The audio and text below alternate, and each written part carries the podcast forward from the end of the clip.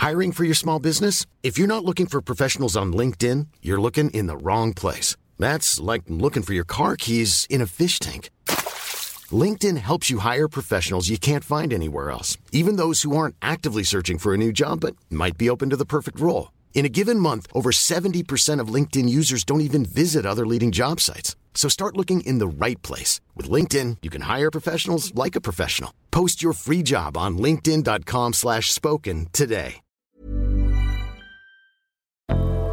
Salut Avant de monter à bord pour votre épisode de Programme B, un mot sur notre sponsor. C'est un podcast qui s'appelle Tracer la route, proposé par les passes de télépéage Ulysse. Tracer la route, ce sont les aventures de femmes et d'hommes en voiture. Comment ces trajets, ces voyages leur ont permis de sortir du quotidien d'eux-mêmes et de tracer une nouvelle voie. Dans le deuxième épisode, par exemple, Jean revisite ses souvenirs de banquette arrière dans la 4L familiale. En un quart d'heure, il fait revivre toute une époque, celle des années 70 et des vacances populaires où il fallait partir de nuit pour aller en Bretagne et où pour les enfants l'été prenait des allures de ruée vers l'or. Partir, ça s'apprend, dit Jean, et il a bien raison. D'ailleurs, il est devenu enseignant et il en a fait une règle de vie pour lui et pour ses élèves. Pour découvrir son récit, filez donc écouter Tracer la route, disponible sur toutes les plateformes. Ça fait réaliser que ce n'est pas la destination qui compte, mais le voyage, que chaque étape nous enrichit et façonne la voie qui nous ressemble. Bonne route vers votre épisode.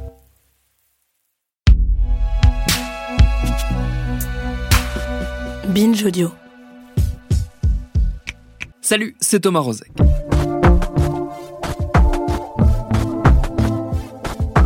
C'est dur de parler des prisons sans convoquer tout un tas d'énormes clichés tirés généralement de la pop culture. De Oz aux évadés en passant par Orange is the New Black ou un prophète, la prison, qu'elle soit fantasmée ou réaliste, imaginée ou documentée, reste un moteur de fiction très fort. Pour ce qui est de la vraie vie, du réel, encore faut-il avoir accès à cet univers très spécifique pour pouvoir en rendre compte. Heureusement, de temps en temps, on accepte d'y laisser entrer une caméra ou un micro pour en faire voir ou entendre les subtilités qu'aucun scénario ne parviendra jamais à véritablement retranscrire. Par exemple ce qu'a pu faire tout récemment ma camarade Laïlia Véron de l'excellent podcast Parler comme jamais, que vous connaissez sans doute. Dans deux épisodes, elle s'intéresse à la place de la langue en prison et à la manière dont elle évolue et s'adapte au monde carcéral. Si elle s'est posé cette question, et si elle a pu aller chercher des réponses auprès des principaux concernés, c'est aussi parce qu'elle est loin de débarquer sur ce sujet. Elle enseigne en effet depuis des années maintenant en prison, alors j'ai profité de la sortie de ces deux épisodes que je mentionnais à l'instant pour lui demander de nous raconter son expérience de prof en prison. Ce sera notre épisode du jour. Bienvenue dans Programme B. Kleber. Thank you.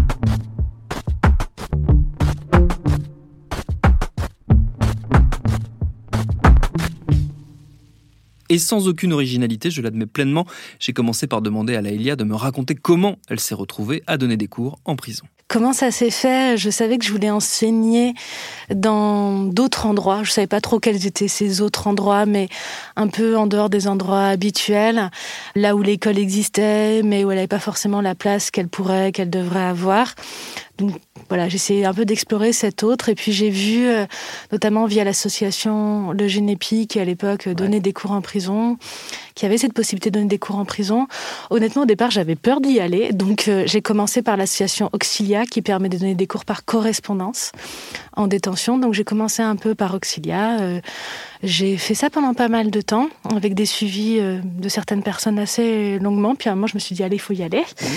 Donc j'y suis allée via le Génépi. Et la première fois, je me rappelle bien, parce que c'était euh, à Fresnes. Et c'était pour un atelier euh, théâtral. J'étais avec une autre intervenante.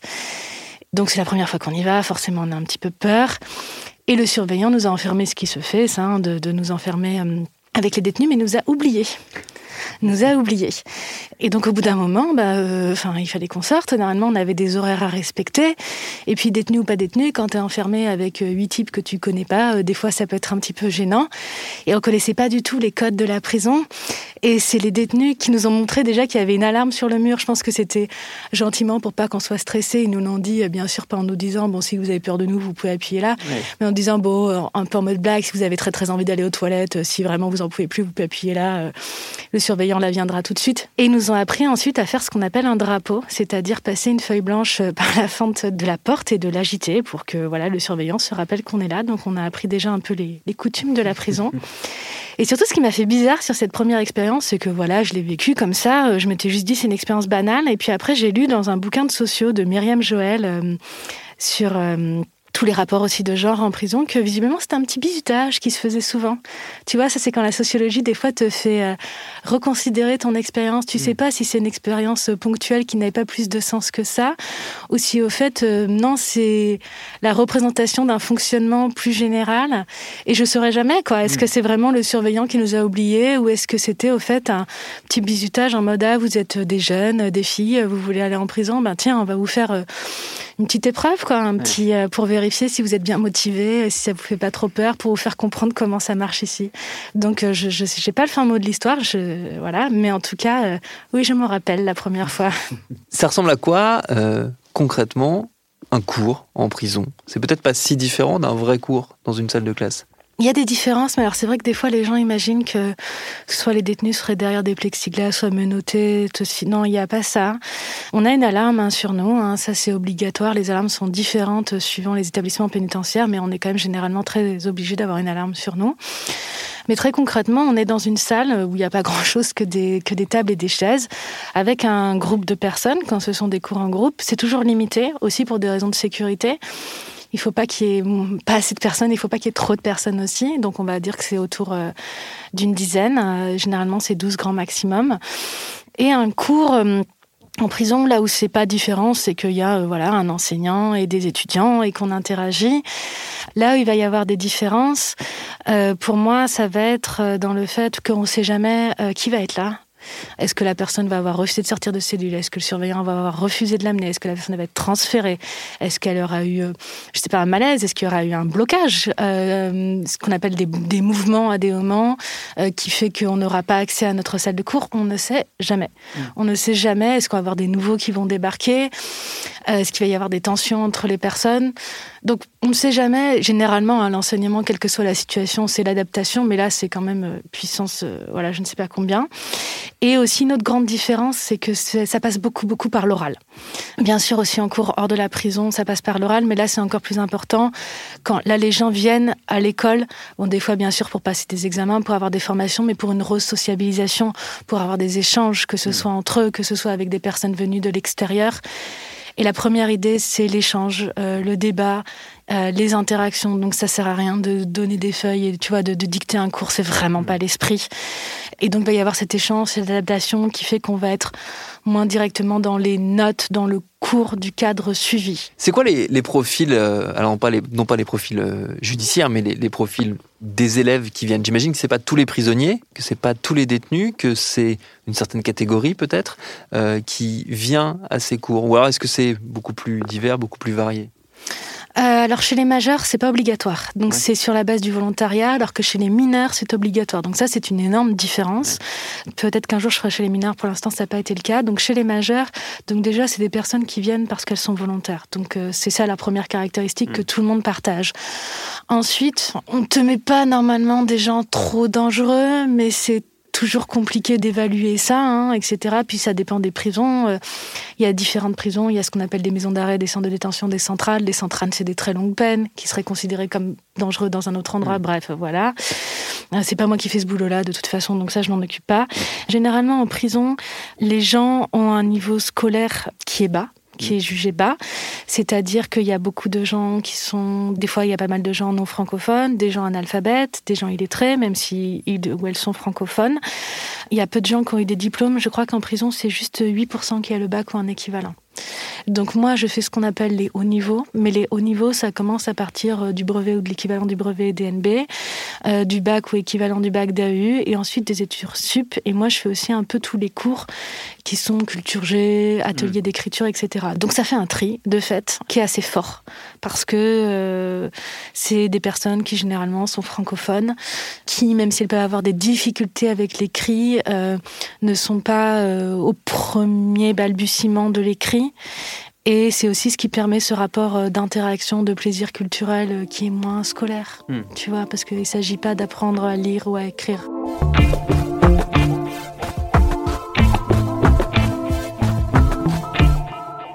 Il y, a une problématique euh, qu'on ressent dans les, dans les discussions avec les élèves, notamment qu'on entend dans, dans, le premier épisode, donc ce, double épisode que tu as consacré à cette question. La problématique, c'est celle de l'accès au savoir. Il y a ces détenus qui parlent des livres qu'ils lisent, donc on comprend qu'il y a une possible circulation des savoirs, mais que elle est quand même assez limité, j'ai l'impression. Oui, alors concrètement, il y a une bibliothèque dans la Mmh. prison, mais après, elle est petite, elle est très peu fournie. Euh, des fois, euh, d'ailleurs, j'en profite pour dire quelque chose. C'est bien de donner des livres en prison, mais ce n'est pas un déchet. Euh, c'est pas les poubelles. Il y a des gens qui, sous prétexte qu'ils donnent et que c'est à des prisons, se permettent euh, Mmh. d'envoyer des livres en très mauvais état et tout. Ça m'énerve. C'était la parenthèse. Mais euh, donc, de fait, il y a des bibliothèques en prison. Il y a des pôles scolaires dans toutes les prisons. Après, les bibliothèques sont souvent peu fournies. Après, les pôles scolaires ont peu de moyens. C'est un prof pour euh, 130 Et des fois aussi, les pôles scolaires se battent pour euh, essayer de faire des activités culturelles, de faire venir euh, des gens, euh, des extérieurs. On parle dans l'épisode du fait d'avoir fait venir l'opéra. Mais ça aussi, c'est des questions, tu vois, de politique publique, parce que c'est pas dit aussi clairement que ça dans l'épisode, mais ce qui va être jugé, c'est quand même beaucoup combien de personnes on inscrit dans des formations diplômantes, et c'est ça qu'on va encourager et pas tellement euh, toutes ces activités culturelles là où elles sont faites euh, en plus. Et moi, je pense que c'est justement euh, nécessaire pour continuer à avoir cette circulation des savoirs, de la culture, avoir un rapport au savoir à la culture qui est un rapport de vie qui est bien plus large que celui de l'école. Mais oui, effectivement, notre rôle, nous, c'est d'aller ramener des savoirs et puis aussi un peu à des moments voilà, de, de beauté, de poésie dans un endroit euh, qui en manque. Et quand on arrive à refaire du lien, euh, des expériences, des sentiments partagés autour de ça, ben on en est heureux. Et il y a par contre des freins à cette circulation, donc on l'a dit, le manque de moyens, mais il y a aussi euh, des freins concrets, très techniques, auxquels on ne pense pas forcément quand on est à l'extérieur, qu'on ne connaît pas cet univers. C'est par exemple le fait de pouvoir aller sur Internet, qui nous paraît, nous, une espèce de d'évidence totale qui, pour le coup, euh, derrière les murs des prisons, n'est pas du tout une évidence. Ça devient euh, quasiment impossible actuellement de mener des études, surtout des études supérieures à cause de ça. Vraiment, je pense que là, euh, il y a une différence qui se fait qui est fondamentale. Actuellement, c'est quasi impossible de mener des études supérieures sans ça, parce qu'on demande d'aller sur Internet pour faire des DM, aussi tout simplement parce que les profs mettent en ligne des ressources. Quand on fait de l'enseignement à distance, mais pas que, hein, juste aller voir telle vidéo, aller voir telle chose, faites des recherches documentaires, et vous serez noté à partir de ça. Et ben nous, comment on fait concrètement C'est, ça devient vraiment complètement impossible. Parce qu'il n'y a pas Internet en prison. Il y a très peu Internet en prison. Il y a un accès à Internet, mais qui n'a jamais été vraiment développé. Et du coup, il y a un gouffre qui se crée entre la numérisation de plus en plus forte de notre société et la situation en détention. Nous, on le voit tout le temps, que ce soit quand il faut inscrire des élèves. Regarde Parcoursup, comment tu veux qu'on fasse Quand il faut aller chercher... euh, des ressources en ligne, quand il faut aller rechercher des cours en ligne, euh, quand on a eu le confinement où il fallait continuer à distance numériquement, ben c'est bien gentil, mais nous, comment on fait? Et donc, ça devient impossible concrètement. Moi, je suis des détenus dans des études supérieures. Quand certains profs en ligne, c'est que des vidéos, moi, il faut que j'écoute les vidéos, que je prenne des notes dessus et que je leur envoie ça. Enfin, t'imagines le travail que c'est C'est impossible. Et concrètement, on estime que euh, l'enseignement par correspondance, là, dans les dernières années, a baissé de manière drastique parce que justement, ça ne se fait plus comme ça. Et concrètement, ça nous fait des freins euh, incroyables, et que ce soit pour l'école ou que ce soit d'ailleurs hein, pour euh, tout ce qu'on appelle la réinsertion en général, tous les projets professionnels. En coupant d'Internet, on coupe de la possibilité de faire ça. C'est un décalage énorme. Et je parle même pas des gens qui sont des très longues peines ou dans le fait que, hum, tu vois, ils n'ont pas accès à la numérisation Internet, à tout ça. Ben, comment est-ce qu'ils vont faire euh, quand, Mm. quand ils vont sortir et que tout va être numérisé dans leur quotidien quoi. Mm. Justement, puisque tu parles de, de réinsertion, euh, le, le fait de suivre des études souvent s'inscrit dans cette, euh, cette démarche-là de, de préparer l'après, de préparer euh, la sortie. Est-ce que le lien se maintient une fois que les gens ne sont plus euh, en prison, que ce ne sont plus forcément tes étudiants? Est-ce que tu continues à avoir des, des échanges avec eux? Ou est-ce que c'est justement une parenthèse, toi tu interviens dans cette parenthèse et après leur vie continue et, et, les liens se, se défont? Eh ben, ça dépend des personnes. Il y a des fois des personnes euh, qui, une fois qu'elles sortent de prison, veulent plus du tout entendre parler de la prison, ce Oui. que je comprends, et de tout ce qui va avec et de tout ce qui va avec, etc. Et il y a des fois des personnes qui, au contraire, euh, avec lesquelles on peut. Moi, j'ai notamment une ancienne euh, étudiante détenue avec laquelle je gardais des liens, avec laquelle on s'est vu, on s'est revu. Je connais sa fille. euh, voilà, je sais que là, il y a une étudiante détenue qui est sortie, qui m'a retrouvé mon adresse, qui m'a envoyé un, un petit mot, donc c'est gentil. Donc des fois, ouais, des fois ça se fait. Mais après, la blague un peu qu'on dit, c'est, euh, tu vois, euh, je veux plus entendre parler de vous, dans le sens surtout, euh, je veux pas Oui. vous revoir à l'intérieur de la prison, c'est ça l'idée, à l'extérieur à la rigueur, mais, mais, mais tu vois, là, j'ai un, j'ai un détenu en lettres qui est très impliqué. Lui, on a un club de lecture dans ma fac, et lui, son rêve, ce serait, s'il sort, de venir au club de lecture de ma fac, et là, bien sûr, moi, je serais ravie de l'y accueillir. Tu disais une détenue, une ancienne élève, ça, ça sous-entend euh, euh, le fait que toi tu étais confronté à- aux, aux deux publics, au public masculin et féminin, parce que le, la question du genre en prison, elle est importante dans le sens où ce sont des publics qui ne vivent pas ensemble. Euh, la mixité n'existe pas ou très peu. Comment est-ce qu'on gère justement le fait, d'une part, d'enseigner à la fois à des hommes et des femmes enfermés? J'imagine que c'est pas exactement la même chose. Et le fait d'être une femme aussi qui enseigne à des hommes enfermés. Alors là, il y a beaucoup de choses. il y a deux questions. Oui, alors euh, la mixité n'existe que très très peu en prison. Il y a certaines prisons dans certains endroits qui mettent en place des activités non mixtes. Moi, j'en ai jamais vu, j'y ai jamais participé. Mmh. Et alors généralement, euh, il y a des quartiers de femmes euh, qui sont d'ailleurs assez éloignés géographiquement et tout est fait pour que les détenus se croisent pas dès qu'il y a une circulation. On bloque tout. Et euh, je suis aussi intervenue, donc des fois j'interviens donc dans une prison là comme à Orléans-Saran chez les hommes et chez les femmes, quartier d'hommes, quartier de femmes. Je suis aussi intervenue à la euh, centre pénitentiaire de femmes de Rennes où là c'est la seule prison de femmes. Du coup ça nous fait un, endroit non mixte où il y a des hommes pratiquement qu'à l'entrée. Comment ça se passe? Généralement on a tendance à dire que c'est plus tranquille en prison de femmes, pas parce que les femmes seraient particulièrement douces et, et non violentes, mais c'est parce que déjà il y a très peu de femmes incarcérées. Je crois que c'est moins de 5%. Et même s'il y a des problèmes de surpopulation, généralement, il y en a moins. Et les surveillantes sont moins débordées. Et donc, c'est moins tendu. Donc, ça, quand même, ça mm. se sent. Ça se sent, même si, voilà, il peut à des moments y avoir des interactions difficiles. Et il y a des longues peines aussi euh, chez les femmes. Et sur les interventions, euh, moi je dirais aussi que qu'est-ce qui fait que c'est moins tendu chez les femmes, c'est qu'il y a moins de suspicion sur moi quand je vais chez les femmes. Parce que quand je vais chez les hommes, et notamment quand j'étais plus jeune, il y a toujours le fait que le fait qu'on soit une femme qui intervienne dans un milieu masculin chez les hommes, il y a, j'ai l'impression, beaucoup de méfiance avec beaucoup de fantasmes que forcément euh, on va coucher avec un détenu. Hein, pour le dire euh, clairement, mm. euh, c'est comme ça. Quoi. Méfiance de la part de qui? De, de, Des gardiens, de, de, de l'univers autour plutôt? Ouais, des surveillants et de l'institution pénitentiaire. Quoi. J'ai vraiment la grosse trouille, c'est que quand on est une petite génépiste, moi je suis intervenue d'abord en tant que génépiste, ensuite en tant que vacataire de l'éducation nationale. Et tu vois, les questions de genre se mixent aussi avec des questions là d'âge et de statut mm. social, hein, parce que c'est pas non plus pareil quand, quand voilà, maintenant mm. je suis universitaire, donc c'est pas, on ne regarde pas de la même manière que quand tu es étudiante. Mais on te raconte toujours euh, des histoires, euh, soit des histoires d'agression, soit au contraire des histoires de séduction qui ont mal tourné, qui ont eu des conséquences très graves. Il y a un peu, tu vois, les histoires pour faire peur à chaque fois que mm. tu interviens. Il y a quand même un peu cette suspicion autour de ça. Et je sais que quand il s'agit de donner des cours particuliers, la suspicion euh, devient de plus en plus forte. Et forcément, tu t'adaptes à ça. Et puis il y a des choses autour du physique aussi, tout simplement. Euh, moi, voilà, quand, quand là, voilà, il y a toujours des petites choses qu'on te dit sur ta façon de te tenir, t'habiller, d'être. Par exemple, on m'a dit de m'attacher les cheveux quand j'allais chez les hommes. Pas le droit d'y aller les cheveux détachés. Et il y a cette euh, suspicion autour de ça. Il y a le fait que c'est un univers euh, masculin aussi, qui s'est ouvert à la mixité depuis pas très longtemps, même au niveau des intervenantes et des surveillantes dans les prisons d'hommes, et qui a cette suspicion autour de ça. Et, et ça se ressent assez fortement et je l'ai, ouais, ça c'est clair que je l'ai senti, d'autant plus quand j'étais plus jeune.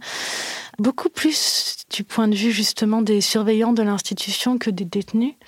Parce que loin des fantasmes, c'est aussi les séries, etc. On a l'impression que il se passe plein d'histoires, que c'est bien romanesque, etc. Euh, moi, j'ai jamais eu de, de problème là-dessus avec. Euh, les détenus, euh, j'ai jamais eu euh, de tentative de séduction, j'ai jamais eu de remarques déplacées. Au contraire, je pense que c'est quelque chose dont dont ils ont bien conscience. Mm. Du fait que ça me mettrait mal à l'aise, tout simplement, et que.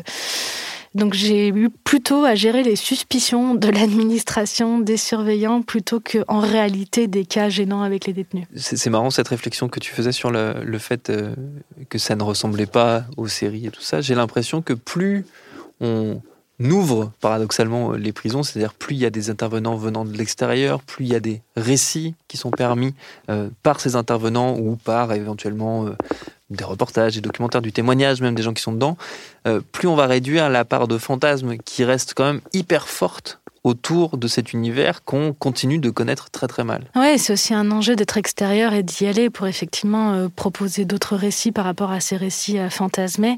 Mais au fait, c'est clair que quand tu vois genre euh, Orange is the New Black par exemple, on va les, les, détenus qui vont aller coucher dans l'église derrière des croix, etc. et tout. Enfin, ou tout simplement, il se passe plein de choses, tu vois. Dans les séries, il se passe plein de choses.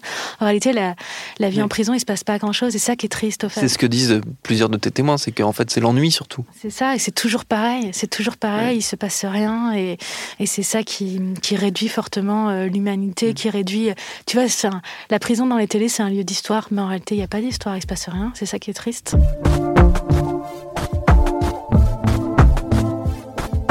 Et surtout, n'oubliez pas d'aller écouter les deux épisodes de Parler comme jamais consacrés à la langue en prison. Le premier est déjà disponible et le second sera mis en ligne mercredi 2 juin. Merci à Laïli Aveyron pour ses réponses. Programme B, c'est un podcast de Binge Audio préparé par Lauren Bess, réalisé par Mathieu Thévenon. Abonnez-vous sur votre appli de podcast préféré pour ne manquer aucun de nos épisodes. Facebook, Twitter, Instagram pour nous parler. Et à demain pour un nouvel épisode.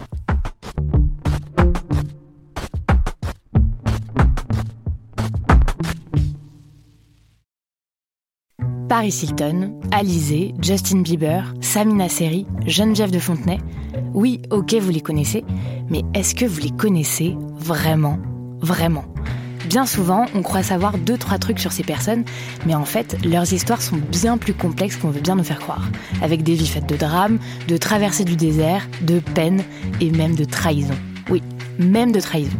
Tout ça, vous le découvrirez en écoutant Connaissez-vous l'histoire sur toutes les plateformes.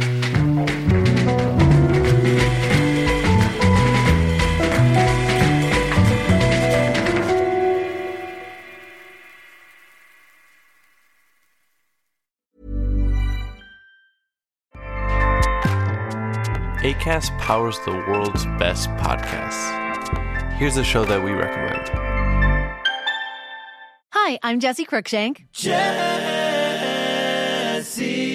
Cruikshank. I host the number one comedy podcast called Phone a Friend. Girl, let's phone a friend. Not only do I break down the biggest stories in pop culture with guests like Dan Levy and members of InSync, I do it with my own personal boy band singing jingles throughout because it's my show. It's your show, girl. New episodes of Phone a Friend Yeah. drop Thursdays wherever you get your podcasts. So work it, girl. Yeah, work it. Okay, that's enough.